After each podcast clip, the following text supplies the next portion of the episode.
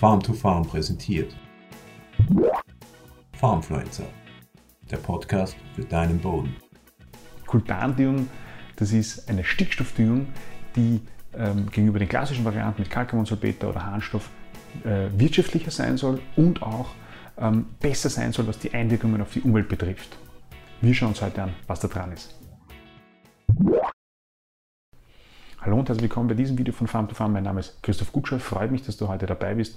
Wie jedes Mal an dieser Stelle, wenn dir gefällt, was wir machen, abonniere unsere Kanäle, like den Beitrag, kommentiere. Wir freuen uns. Kultan. Kultan ist eine Abkürzung von englischen Wörtern, äh, nämlich Controlled Uptake Long-Term Ammonium Nutrition. Was soll das heißen? Das soll heißen, dass eine, die Pflanze über einen längeren Zeitraum kontrolliert mit Ammonium ernährt werden soll. Davor schauen wir uns aber noch mal kurz die klassischen Stickstoffdünger an. Ähm, wenn wir Stickstoff düngen im konventionellen Ackerbau äh, oder im konventionellen Landbau, dann haben wir da drei Möglichkeiten. Einerseits einmal in Form von Nitrat, das ist etwa enthalten im AHL oder auch enthalten im Kalkammonsalpeter. Das Nitrat, das kann direkt über die Wurzeln aufgenommen werden, wenn es äh, im Wasser gelöst wird. Oder es wird eben ähm, äh, umgewandelt aus den anderen Formen des Stickstoffs, nämlich etwa eben Ammonium, auch eine Form äh, eines Düng Stickstoffdüngers, ähm, ebenfalls enthalten im Kalkammonsalpeter oder im AHL. Das Ammonium kann nur in kleinen Mengen, wenn es breitflächig aufgestreut wird ähm, äh, oder breitflächig ausgebracht wird, nur in kleinen Mengen durch die Wurzel direkt aufgenommen werden, sondern wird äh, durch Organismen im Boden umgewandelt in Form Nitrat und dann wird es aufgenommen. Und die dritte Stickstoffform, der klassische Dünger, das ist der Harnstoff. Der kann durch die Wurzel äh, der Pflanzenwurzel gar nicht unmittelbar aufgenommen werden, sondern muss eben umgewandelt werden, zuerst in Ammonium und dann in Nitrat. Das sind die drei Möglichkeiten, drei Formen der Stickstoffdüngung, der klassischen Düngung, äh, wie wir sie haben. Und an sich funktioniert die klassische Stickstoffdüngung ganz gut. Es gibt aber äh, ein paar Probleme.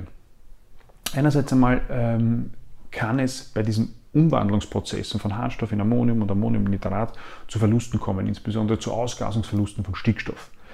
Ähm, es kann auch passieren, dass das Nitrat, wenn es schon sozusagen, wenn das Nitrat, wenn es umgewandelt worden ist, dass dieses Nitrat äh, ausgewaschen werden kann, wenn es zu nass ist, wenn es zu viel Regen gibt und bevor, davor braucht es überhaupt einmal, dass diese ganzen Prozesse vonstatten gehen, Feuchtigkeit. Das heißt, es braucht Regen, dass äh, Harnstoff oder Calcamonsalpeter in Lösung geht und dann äh, für die Pflanzen letztlich verfügbar wird.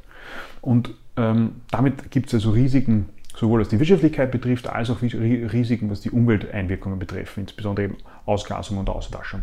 Deshalb gibt es hier Ansätze, um dagegen zu steuern. Einerseits einmal, dass man die klassischen Dünger wie etwa den Harnstoff behandelt, Stichwort stabilisierter Harnstoff, oder eben der Ansatz der Kultandüngung, den wir uns heute anschauen. Was heißt das also konkret?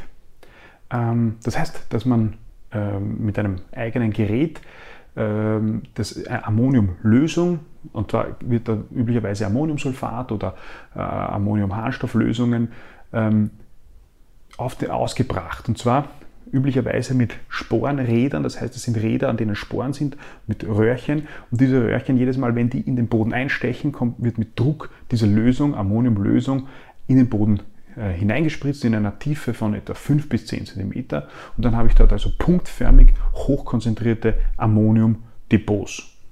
Und was würde normalerweise passieren, wenn ich Ammonium eben breitflächig ausbringe am Acker? Das, es würde passieren, dass die Mikroorganismen das äh, zerlegen äh, oder zerlegen, umbauen in Nitrat und dann das Nitrat von den Wurzeln aufgenommen wird. Dadurch, dass ich aber an diesen, bei dieser Kultandüngung so hochkonzentrierte Depots Ammonium habe, ist es so, dass das Ammonium so äh, hochkonzentriert ist, dass es giftig ist für die Mikroorganismen und auch für Pflanzen. Das heißt, immer dort, wo ich hineinsteche und äh, das Ammonium, diese Ammoniumlösung äh, hineinspritze, immer dort, wenn dort auch eine Pflanze ist, dann stirbt die ab, weil das Ammonium so konzentriert ist, dass es giftig wirkt. Und es ist eben auch giftig für die Mikroorganismen. Und dadurch sterben die Mikroorganismen auch ab, die das Ammonium umwandeln oder umbauen in Nitrat. Damit sollte also das Ammonium in dieser Form im Boden ähm, stabil bleiben. Ähm, und der Vorteil ist, dass es damit zu keinem Umwandeln in Nitrat und damit zu keiner Auswaschung kommt. Und der Vorteil ist auch, dass ich keine Feuchtigkeit brauche, dass es überhaupt äh, sozusagen in Lösung geht, weil ich ja das schon äh, ähm, flüssig in den Boden einbringen. Was macht jetzt die Pflanze mit diesen Depots? Ähm, die Pflanze, äh, so scheint es zu sein, so, so, scheint es zumindest, beziehungsweise davon gehen auch die, äh, die Erfinder dieser Kultantüngung aus, die Wurzeln der Pflanze, die wachsen zu diesem Ammoniumdepot hin. Das im Ammoniumdepot selbst wird man keine Wurzeln finden, weil es ist ja eben so konzentriert, dass es giftig ist und nehmen sich dann äh, von dem Depot so viel Stickstoff in Form von Ammonium, wie sie brauchen und wie sie gerade also benötigen. Also es ist wie so, wie so, äh, quasi wie ein Buffet, von dem sie sich bedienen, je nachdem, was sie brauchen.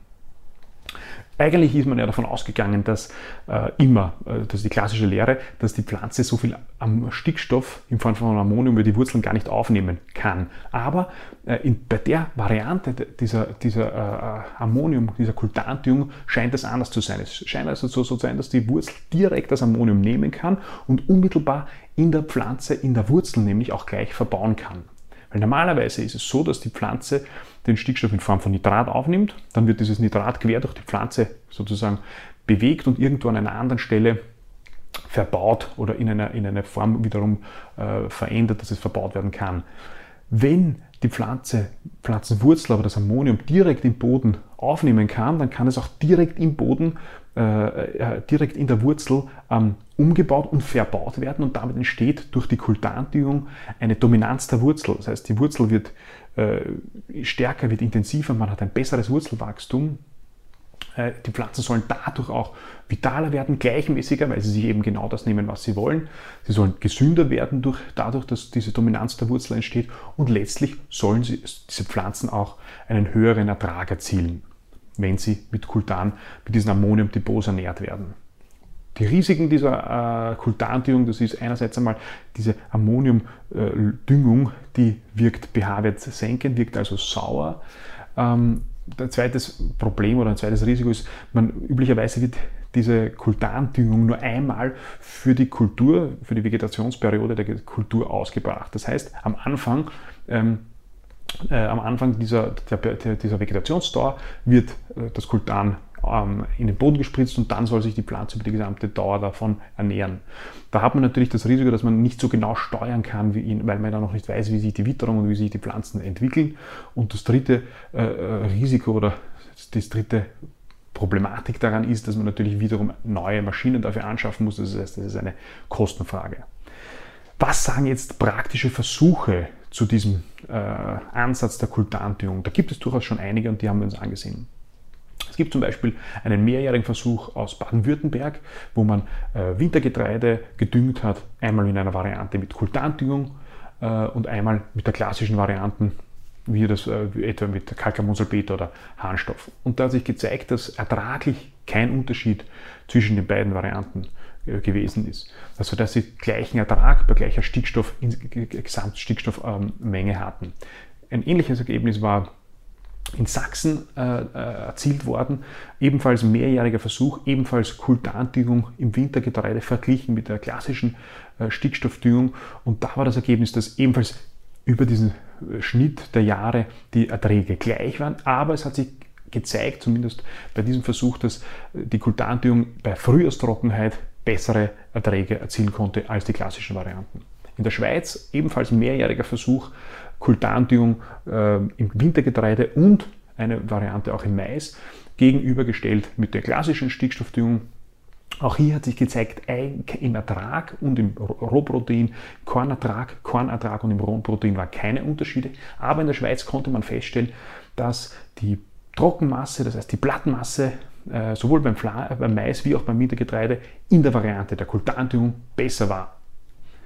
Und dann gibt es noch einen Versuch in der, in der, Tschechischen Republik, den wir uns ebenfalls angesehen haben, wo äh, in, ebenfalls mehrjährig und in, oder zweijährig in einem Jahr waren die, äh, waren die äh, Varianten, hatten die Varianten im Wintergetreide einen gleichen Ertrag, Kultan und klassisch, und in, einer, in einem Jahr hatte die Kultan-Variante sogar einen geringeren Ertrag. Was heißt es also?